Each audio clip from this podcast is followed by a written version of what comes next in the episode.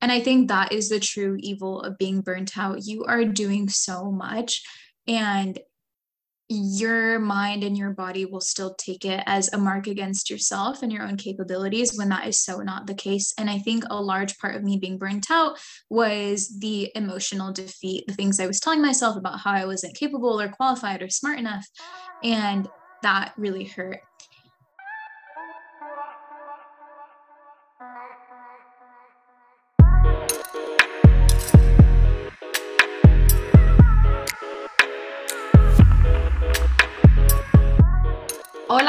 Todos, ¿cómo están? Hello everyone, how are y'all? I am super excited to be back in my podcast, Activismos y Quietismos. Y el día de hoy vamos a tener un episodio en inglés. Today we're going to have an episode in English. So, all of our bilingual or multilingual listeners, this is your moment to shine and use those skills in your favor. And I'm extremely excited to be back because today I have one of the most wonderful persons I have met in college and honestly in my life. Uh, and this is my roommate, Sanika Babe. and I'm super excited to have her today um, as my guest in this comeback episode of Activismos y Quietismos. Um, yeah. Uh, t- today, uh, we're going to talk about life during our last year of college and what life after college looks like. And yes, everyone, I have been absent from this podcast for a year and five months. We're all aware of that. My last episode was January 12th, 2021. But we will talk about that in our next and actually final episode of this first season because it's finally coming to a conclusion. But until then, um, I want us to talk about our amazing guest, Sanika Babe. Please introduce yourself and tell us who you are. Hi, y'all. Thanks for having me, Vale. Um, I'm Sanika. I'm a recent grad of UT Austin with degrees in Canfield Business Honors and Plan 2 Honors. And I work as a venture associate at Capital Factory, which is a venture capital fund based out of Austin, Texas. I am passionate about all things climate, climate action, social entrepreneurship, and art history. And I am so excited to be here with one of my best friends, continuing the conversations we had on our living room couch. Exactly. So that's actually the vibe this episode. Um, I was actually listening to the sixth episode of this podcast a few hours ago before doing this mm. um episode because this actually it's Sanika's fault that I'm here because she texted me two days ago and she was like, actually, I was talking on Spotify and I was looking at your podcast and I was like, that's funny. And then I went to my own podcast and I was like listening to some of the episodes and I was like, well, it's crazy to think about the fact that I did this podcast when I was 19. Yeah. And my sixth episode is on me um basically having a monologue about realizing that I was about to turn 20. So I think it it was very like I don't know, I wouldn't say enlightening, but like it was very interesting to like look back um to myself 2 years ago and then like looking at where we are today and who we have become since then. And I think there's just like a lot of information to digest and a lot of things we can share to other people that are in college or just graduated from college. But before we, we get into that, I want to talk about how we met, why we're friends, how we became roommates, and to whatever extent Sanika wants to share it, whether or not I'm a good roommate. so we can have that as a reference for future possible roommates in my life. The best roommate, the best ah, roommate. Thank you. Your apartment will just get saged many, many times. Yes, that is very true. Cleansed. But well, Sanik and I, we met through a student organization in the University of Texas at Austin. Fun fact, and I will just briefly talk about this. Sanika was a year above me. So she was meant to be a senior this past year, um, class 2022. And I was meant to be a junior this year. But back in March 2021, I had a conversation with my academic advisor, and she told me that I was graduating an entire year early. So obviously, I had a quarter life crisis, and I was like, very like emotionally upset because I didn't know what to do with my life. And then just at that point in my life, our university decided it was time to go back to in-person classes. I needed to find like a roommate. I needed to find somewhere to live. And I sent a text to our student organization's group chat And I was like, hey, y'all, I need someone to live with. And Sanika replied back. She was the only one to reply. and we became roommates. You know what? People just couldn't stand in our way. That's what it was. They didn't yeah. bother to answer because they knew this was meant to be. Honestly, I think it was meant to be. Like, yeah. I don't care what people say. I think it was meant to be. Vale's just one of those people that you know, even if you don't really know her, you're like very aware of not just her accomplishments, but you start to get early on a sense of her character. And even before I started living with you, I feel like I knew you. And it wasn't until this year that I really like really got to know you. I know none of this probably like makes sense, but I guess what I'm trying to say is our early stages of friendship were still um good because I knew that I could trust you. I knew that you were so kind and so intelligent and I was just excited to get to know you better. Thank you. It's 100% reciprocal. I remember being very excited to to get to know you better. Fast forward, we ended up living together. And then I would say I would say the one thing we bonded over mostly during this past year has been like our confusion and where to go mm-hmm.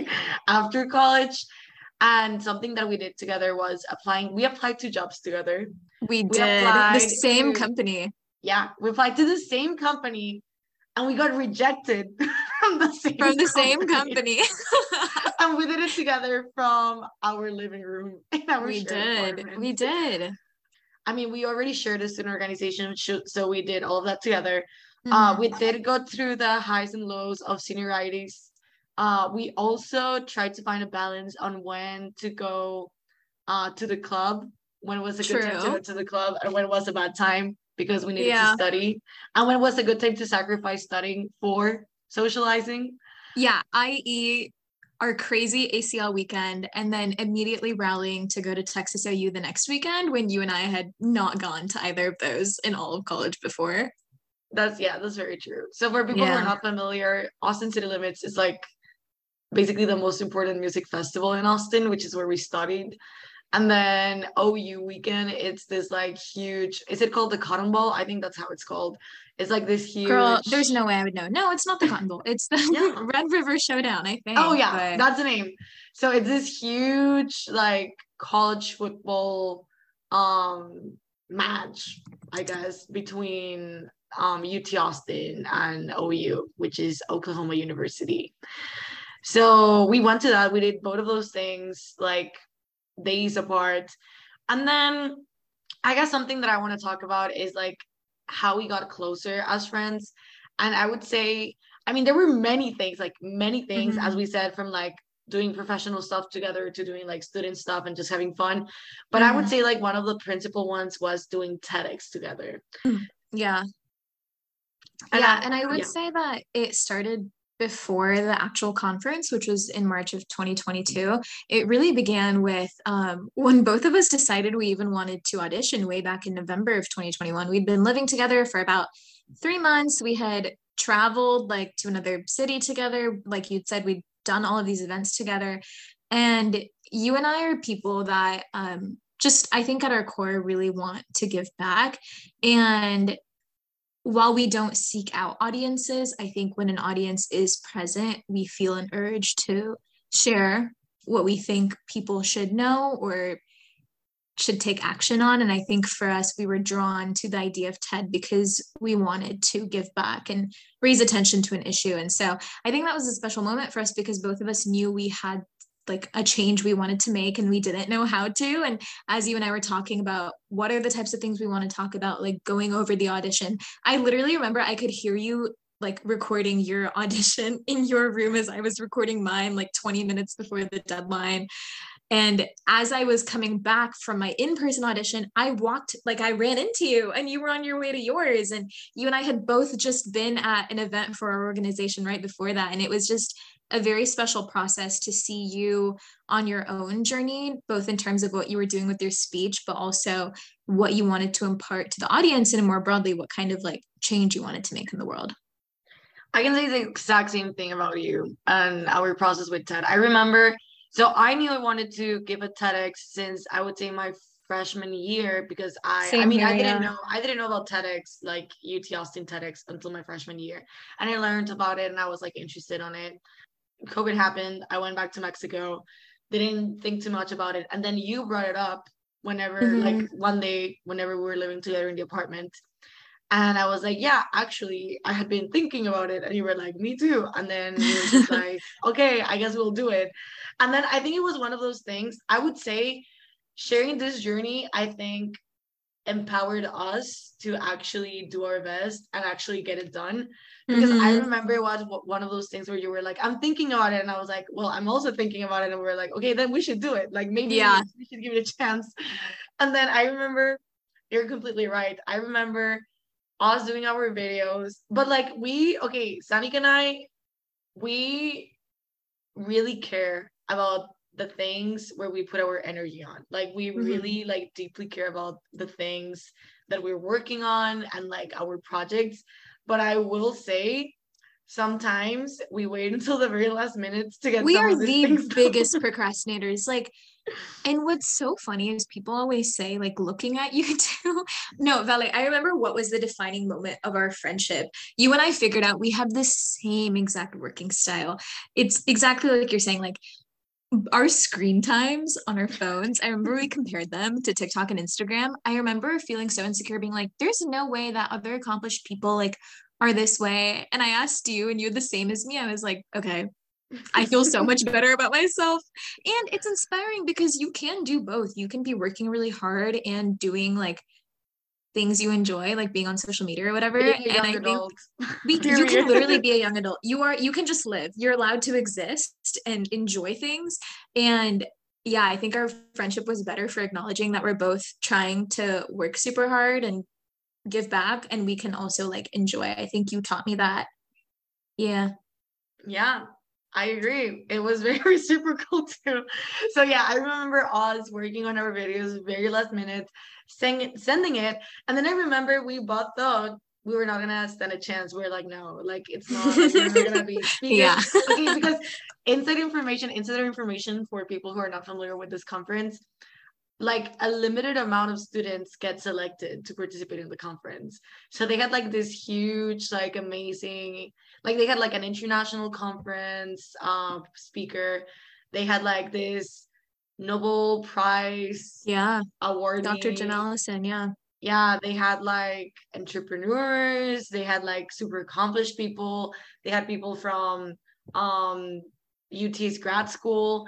And then the TEDx team at our university was supposed to like pick a selected amount of undergraduate students. Mm-hmm. And then that's where Sanika's story comes in. We got into the second stage of the selection process. We both got in. And I, I remember actually, I remember that. Like, I remember going to the audition, but like, we were so silly in that way because I remember like whenever you schedule like your audition, like whenever you schedule something, I would just schedule doing the right. same thing right after. Oh my, no, for real. For real, even up until the very last like rehearsals right before the conference, we were always after each other, one after another. But you know what's the worst thing? We never walked together to those things. I no. remember that was my intention. I was like, I'm gonna do it right after her so I can walk with her and like, do you want to know why? Do you want to know why, Vale? Because every time I left, you were still memorizing your speech. Like, we literally did everything so last minute. We couldn't afford to take the 30 minutes to walk with one another because we had procrastinated and we're playing catch up and paying for it. That is absolutely true. I would like to disagree and be like, no, don't out me like that. But no, that's true. That's very true. Yeah. Like I would be, that is so true. Like I so I remember the the day of the audition, I was printing because I hadn't memorized it. I was printing my speech as you were walking to the audition.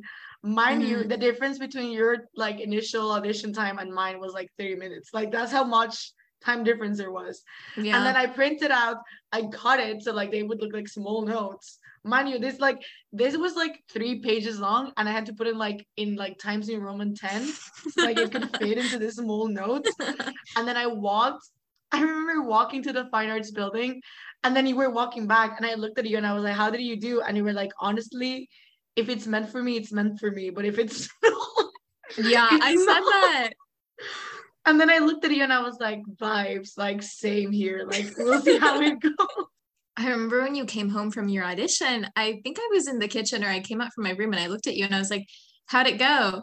And you just looked at me and you said, Well, and there was a pause and I looked at you and I said, Yeah. three weeks later, when we got the decision, we were dumbfounded. No, no, no, no. That's that's another part of the story. Yeah, I got an email. I got an email and I didn't say anything, and you got an email and you didn't say anything, and then you texted me. I think it was like I think it was like during Thanksgiving. I don't remember. Like I. I think it was during winter break. We found out really remember. late. Yeah, like I think you texted me and you were like, I just heard from TED, and I was like, me too. And then you were like, I got in, and then I was like, me too. Yeah. we were so cold about it. We were like, good, good. And I think like, and we talked about this, like, I think we just wanted the best for both of us. Like we really wanted both of us to get in. So like we were like kind of like afraid of like yeah like not doing this together. And I think we were like very happy of doing being able to do it together. I also remember I remember we talked about it like immediately after. I was very sure that you were gonna get it. And I, I think you felt the other you. Yeah. I was like, she's gonna get yeah. it. Yeah. there's no way she's not. And that that's how and I think that is a large part of our friendship. Like we are each other's biggest cheerleaders no matter what. Like you can doubt yourself and I'll know like mm-hmm, you're being silly. Like there's no reason why you couldn't do that and take over the moon and take over the galaxy if you didn't want to. And um that's been really nice for me. I'm jumping ahead, but I think a huge hallmark of senior year was just building confidence. And it is very difficult to do that unless you're surrounded by people that um, are providing that kind of feel. No, I 100% agree. And I think actually that's something else that I think we bought so in each other during like after getting into like the conference like actually getting the job mm-hmm. done and like actually like writing our speeches and like practicing and like going through that i would say i feel like the reason why i would say tedx is like an important part in our friendship's history is that i think it like visually like outlines like the evolution of our friendship. Yeah. because I guess true. like at the beginning, I feel like we didn't really know each other. So we were just like trying to get comfortable with each other. And then we actually started like rooting for each other, like, okay, like we can get this done. Like, I wish the best for you. And then actually doing the conference, I think like I saw that both of us like we were facing a lot of ups and downs in our lives, like our personal lives and also yes. like in the conference.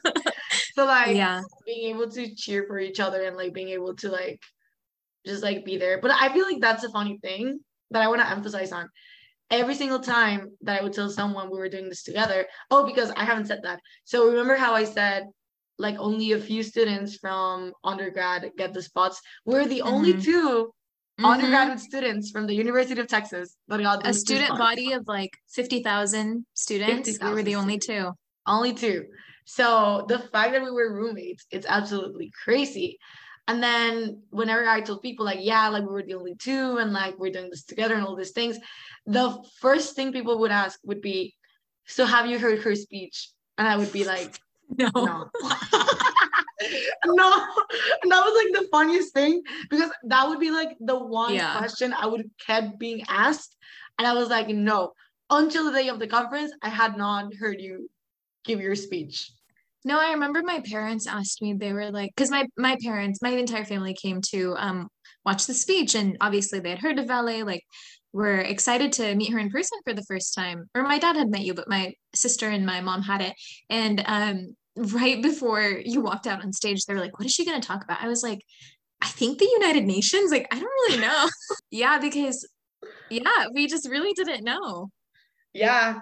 No, I remember I remember the day before the event. So the day before the event, the day before the event, the T is I didn't know my speech. Sanika did know her speech, but she was practicing very hard.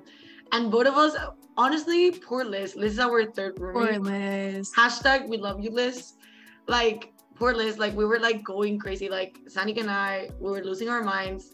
We went into our respective rooms and just like we're there for like yeah. hours like rehearsing just saying rehearsing. like yeah you actually had recorded yourself giving the yeah. speech and you were listening to it with like your um airpod earpods in for like on loop.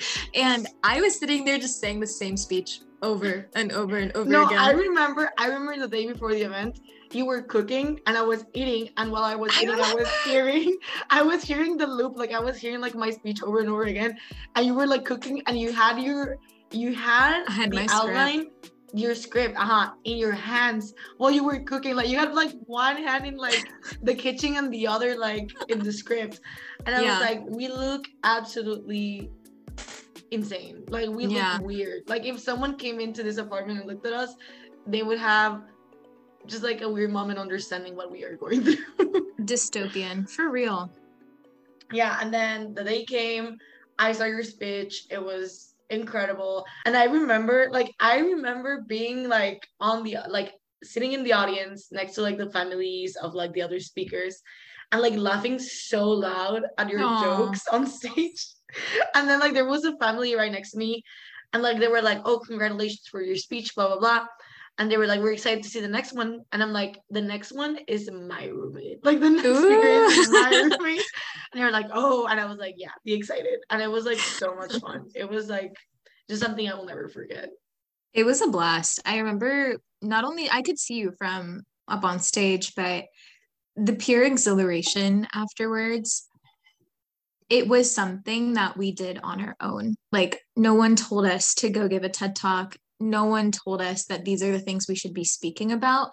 And all of the research that I put into my speech, because um, most of my speech didn't come from personal experience, yours came from personal experience and all of the work that you'd done to be able to talk about the things that you did and the lessons that you learned like no one told us to do that like the entire speech was something we could just stand on um, by ourselves and i think being able to celebrate that afterwards was really cool and to share it with our closest friends who had come um, was was amazing i remember we all took a photo on stage so the organization that Vale and I met through and are a part of, many of the students within that organization had also played a very integral role in putting together the event.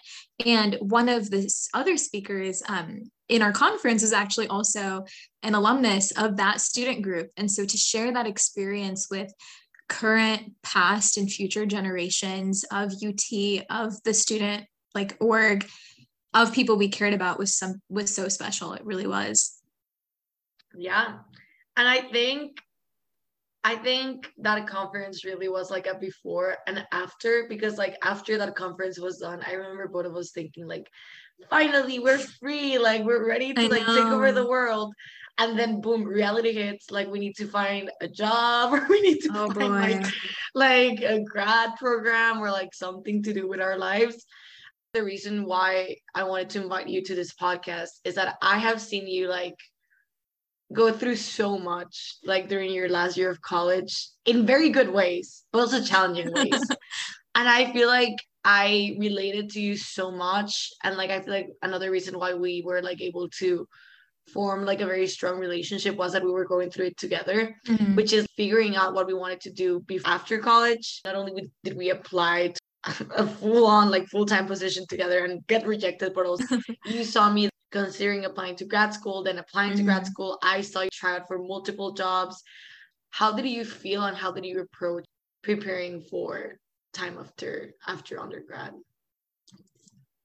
I think that prior to senior year, college, UT, just life in general had really conditioned me to believe that there couldn't be duality in your college experience and also your post grad plans. And what I mean by this is that you cannot be intelligent and driven and curious and not know what's next. You can't be these things and not have a job lined up post graduation.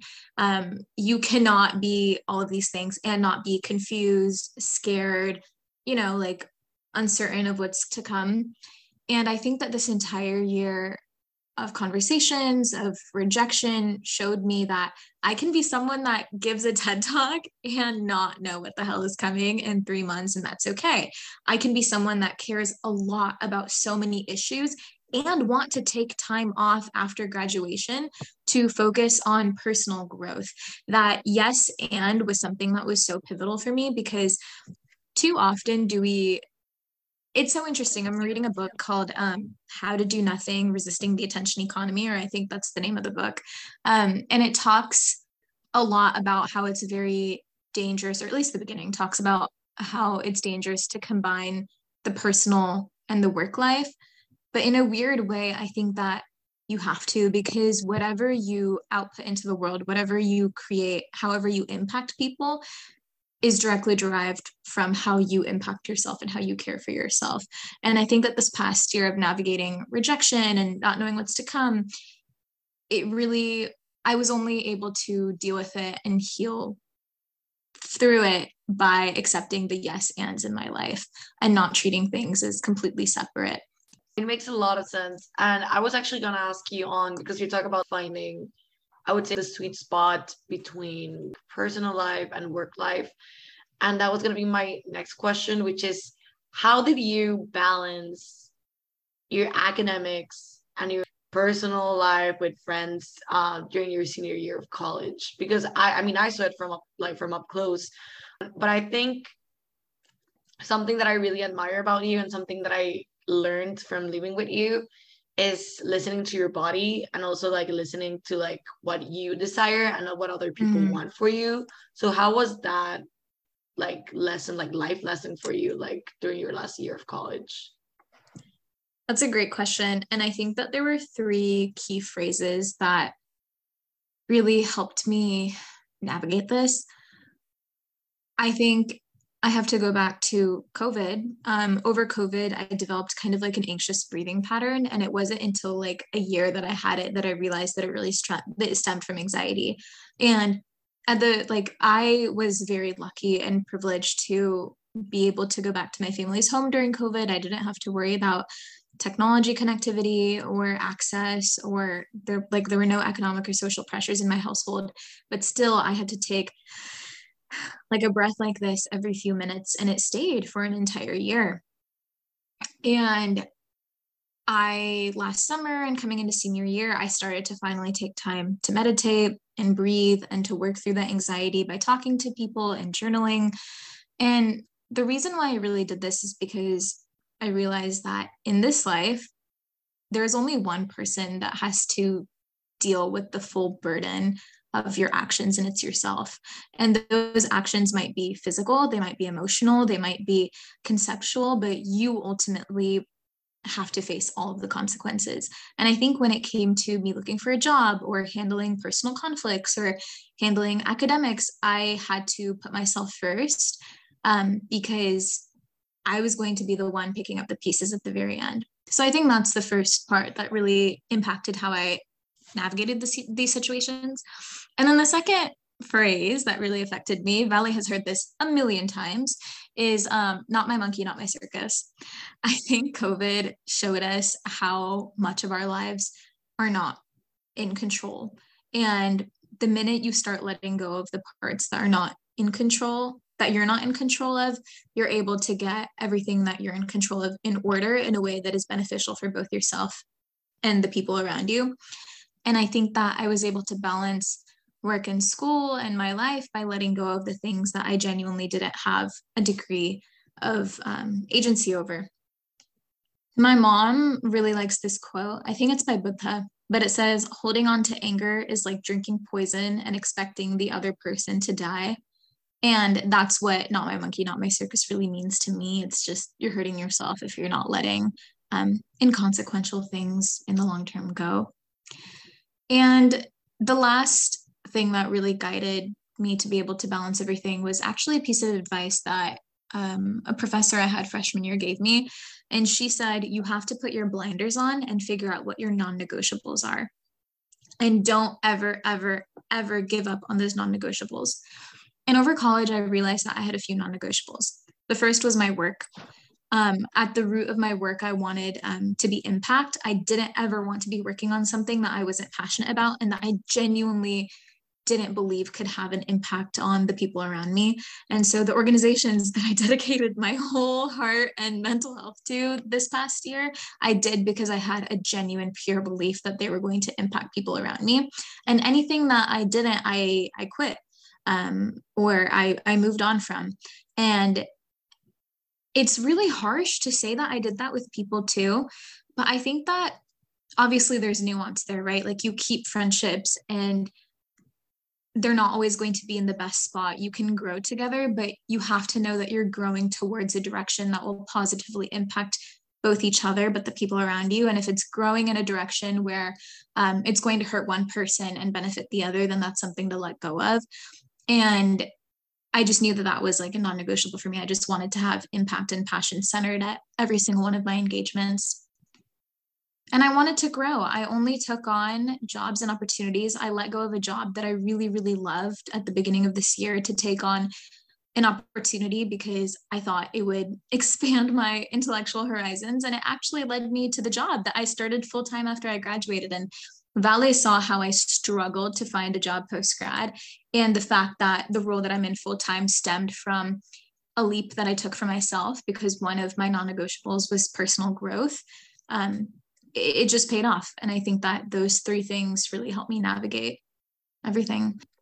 I guess my next question for you is on feeling burnt out because I feel like that's something that is very common in college and I would say like especially towards the end.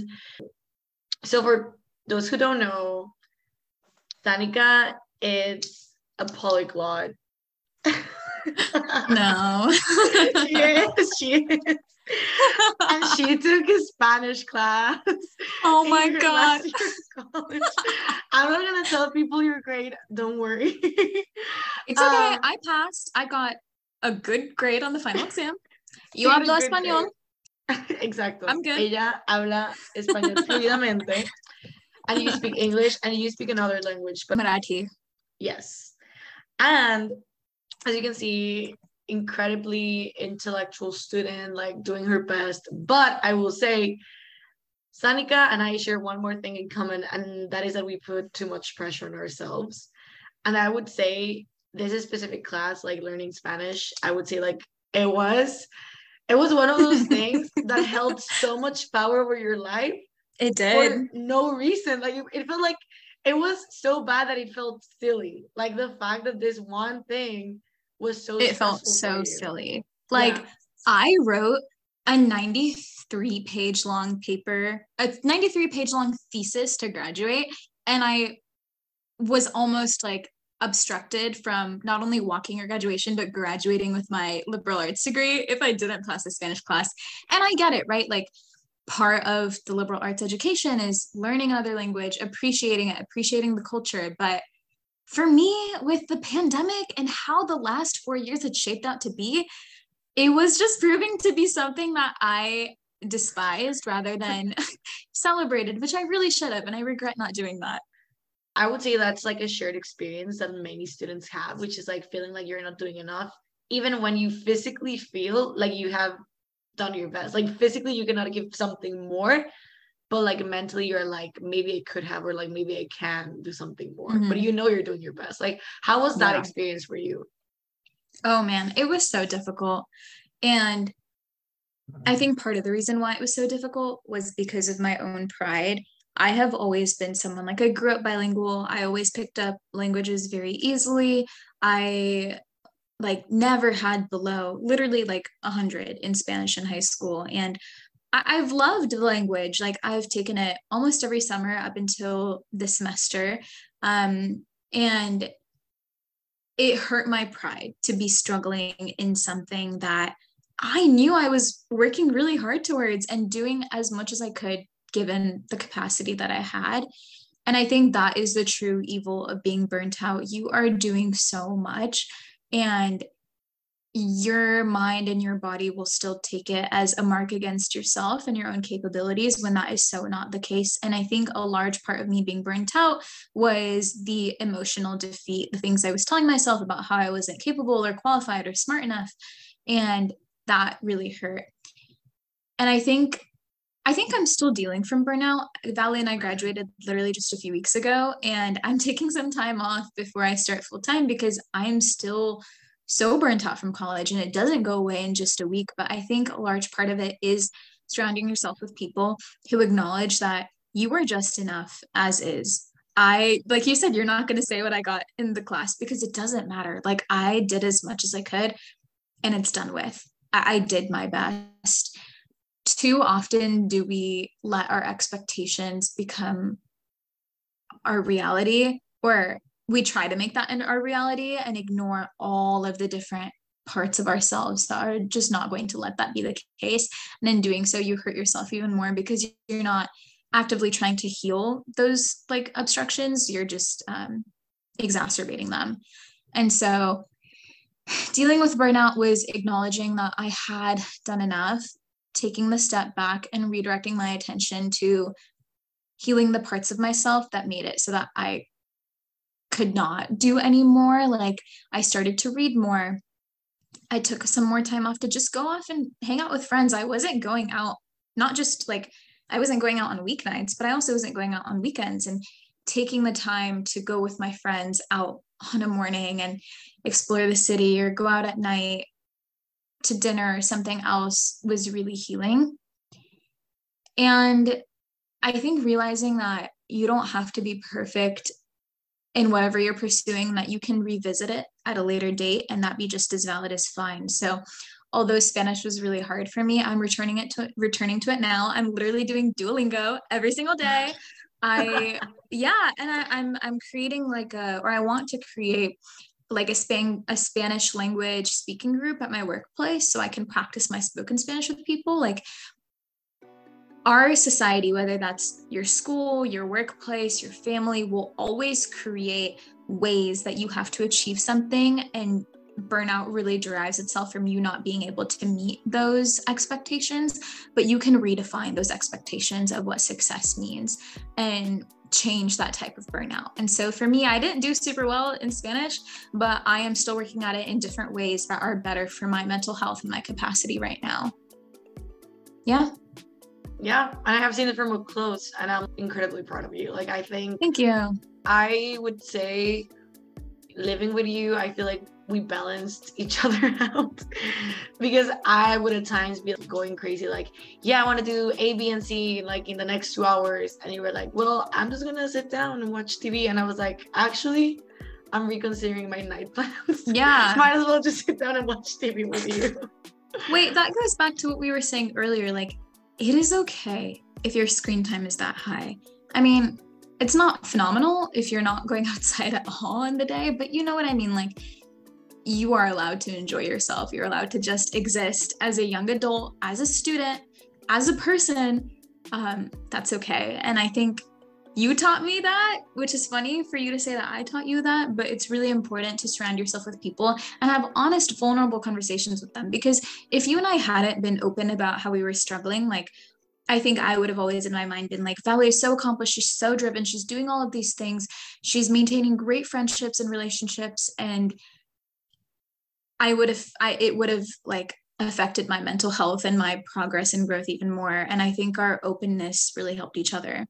I will say, I think that's something that I personally had to learn throughout the years because I remember being in middle school and especially with women like growing up to feel mm-hmm. like we are each other's competition when that's not really the case like i remember no. being in middle school and like seeing all this accomplished like classmates doing all these great things and i would put myself down because i was not at their level whatever that means and i feel like that was the case up until high school whenever i made a good friend of mine um like we we met each other through the international baccalaureate and for those who are not familiar with it, it, is this super like demanding academic program that I made myself go through just because for fun. And I did that. I did that and it was so challenging. And I remember feeling so stressed and putting myself down, almost like your experience with Spanish. And I remember for my math class, I was taking a math class that I was so bad at. I was like really like struggling with that math class. And I needed to take it in order to come to the US like for college. Mm-hmm. So I was taking it and I remember I was next to this girl that also hated this class. but like she was like so like accomplished and like she had great grades and all these things. And I was like, hey, like her name was Mariana. I was like, hey, like, have you done like, did he do the homework? And she was like, no. and I was like, did you understand it? And she was like, no. And I was like, Are you doing it right now? And she's like, Yes. And I was like, Do you need help? And she was like, Yes. Like we were on each other's level. Like we were like struggling equally. Yeah. We we're like going through it together. And I feel like feeling that I was not alone.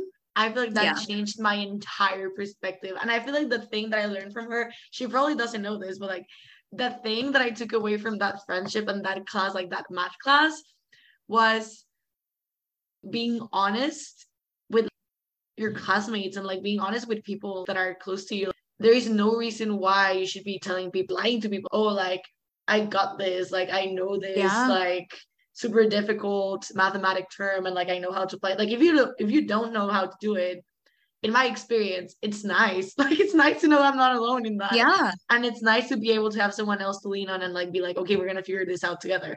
Also, it's nice if you know how to do it and like if you're like a super good mathematician. Saludos to my friend Martin, who was the absolute best in that class. Um, communicating with other people that mm-hmm. you are not necessarily this perfect image that they might have in your mind. I feel like it's humbling and it also creates a strengthening in that relationship that it's nice yeah. in my experience. I agree. From you, I learned directness. I think that I have always been a lover of words, a lover of communication, but I think for all young people that are growing up, handling interpersonal conflict with words is is really difficult and it's a skill that you really have to sharpen through lots of painful emotional practice.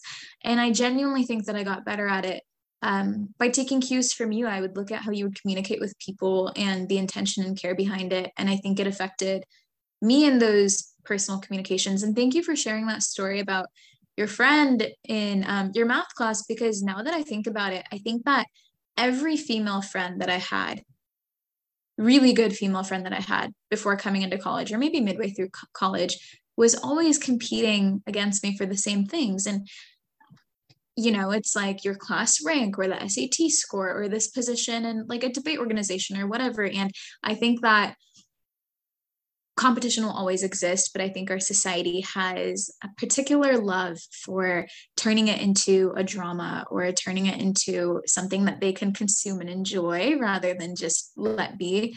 Mm-hmm. And it was really interesting to me. You said that you and I didn't have any classes, what do you think would have happened if we had been in a class? I don't think we would have been vicious and torn at each other, but like you and I are doing such different things with our lives. Yeah. But in the same way, we're interested in the same exact things. We're interested in impact. We're both interested in policy. Um, you would literally intern for the United Nations. I moved to DC to do a policy fellowship for a year.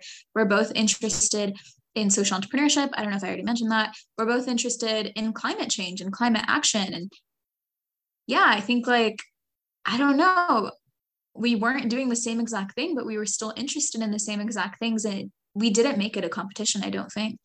Yeah, I think had we taken a class together, I don't think it would have been competitive simply because one, you're right, like we're very good communicators, or at least we try.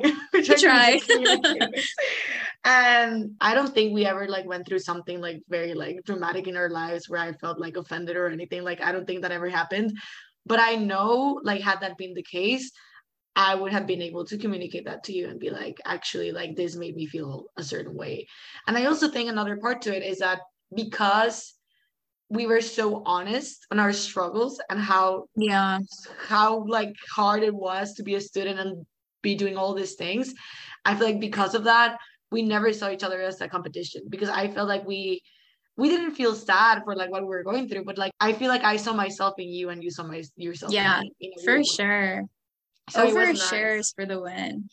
I think my last point on this is that I think fundamentally building healthy relationships in college, in the workplace, and in life, I would say it's about trying to find how you and the other person complement each other like try to mm-hmm. find like okay like maybe their strengths are different than mine but that is basically a possibility for us to work together and be stronger together rather than like be competing against each other and like trying to like be better at something that maybe you're not naturally good at or something you're not interested in and i feel yeah. like that's because like you said it like very well like like we are interested in very similar things but like we're in different fields almost. I feel like in a nice way we complemented each other in that way. I think again, we knew that if we worked together or supported one another, we would grow in a positive direction. And like you said, I think you have to seek out the relationships and friendships and mentorships that both of you will grow in a positive direction from it, not in opposite ones or it's mismatched. Yeah. And then I have a last point, which is on what's next for you.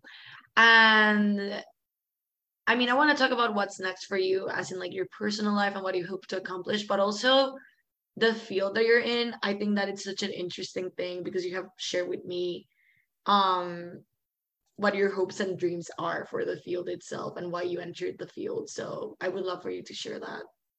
Yeah. So about the job, I am a venture associate at Capital Factory. And what it means is that I invest in startups and really help empower founders through capital to realize the ideas that they believe are going to change the world. And I ended up in venture capital after trying out many different paths in college. I think that I'm a daughter of immigrants, and my entire goal throughout not just my undergrad career, but high school and even before that was to give back um, to my community, to my world, to my parents for an opportunity that truly I didn't work to be given, right? Like I am my parents' daughter. I was given this access, this education, this privilege. And I realized that given my skill set, given my degrees, given the experience that I've had, um, I am best suited to pay it forward through the role of a venture capitalist. And I want to fund underserved, underfunded communities. I want to fund ideas that are going to address climate change, protect marginalized communities that are most at risk um, when climate change occurs, when natural disaster or climate change is occurring, but you know what I mean, like natural disasters um, increasing in frequency. That is what I want to do with my job, and I'm going to do it by funding startups that address all of these things. And I think that my goal for the next few years, at least, is to be really good at my job. I want to fund female founders. I want to fund Black, Latinx, Asian founders. I want to be the person at the table that they can look at um, and see a little bit of themselves in and know that I am wholeheartedly rooting for them. I probably did like 50 different just mentorship calls throughout senior year, and I talked to a lot of different um, alum of UT about what their goals were immediately post grad. And then I also asked, what are your goals in the next five years? And out of all of those 50 calls, I can really only remember one very clearly. And it's someone who is a state representative in Texas, has had an incredible career. And when I asked this question, he said, I would really like to have a family. And that was the first time someone had really put a personal goal of theirs front and center in a conversation with someone that they barely knew and you know like proudly and openly labeled it as a goal. And when you ask me, like, what am I looking forward to? I'm looking forward to writing more. I want to, I've shared this with Vale, I want to write a long form fiction piece. I've always wanted to do that for years. I want to, um, be better at putting more of myself out there, whether that be on TikTok or YouTube or a podcast, who knows? I kind of forgot your question. I think it was what's next, but what's next for me is being really good at my job and giving back to my community in the ways that I can um, one of my great interests is climate change. My TED Talk will be out soon. Maybe I'll have Vale link it in the description of this yes. podcast or whatever. um, and I talk about electronic waste, and that's really just building greener technologies. And in the next few years, I want to fund technologies that do that. But beyond that, I want to work on climate solutions. I want to maybe go to law school or business school and build climate policy solutions. Who knows? I just want to give back to this community in the way that it's given to me. And that everyone was Sanika Babi. I know that this next last episode is going to be dedicated to Vale sharing her own personal journey, but she does a really great job of supporting her friends. And I really hope you keep this in the podcast. But I think you really need to hear this. You are an astounding human being. You're an astounding daughter, sister, friend, roommate. It has been, I'm going to tear up I have a cancer. it has been the honor of a lifetime to be your roommate and learn from you. And everything I said in this conversation, I think I was able to communicate because of the lessons you've taught me. And the fact that you're finishing this podcast is awesome a year and a half later. But the fact that you started it to begin with is even more incredible. You go out, you do things, you change, you shake up the world. And I'm so excited to see what comes next for you. And y'all better tune into the last episode for her to share her future plans. Thank you so much, Sanika. I feel like in some weird ways we're like mirrors. Like, like our like lives, take a screenshot. our lives mirror each other in weird ways. And yeah. everything you just said about me, I can just say the same things about you. So thank you Aww. so much. Thank you so, so, so much. And everyone, thank you so much for listening to our conversation. Um, I will be linking Sanika's TEDx whenever it's out. Um, I'm also going to be linking some of her info. And hopefully, you learned something from this conversation. If you enjoyed this podcast, always feel free to share with your friends and family. Until next time, adios.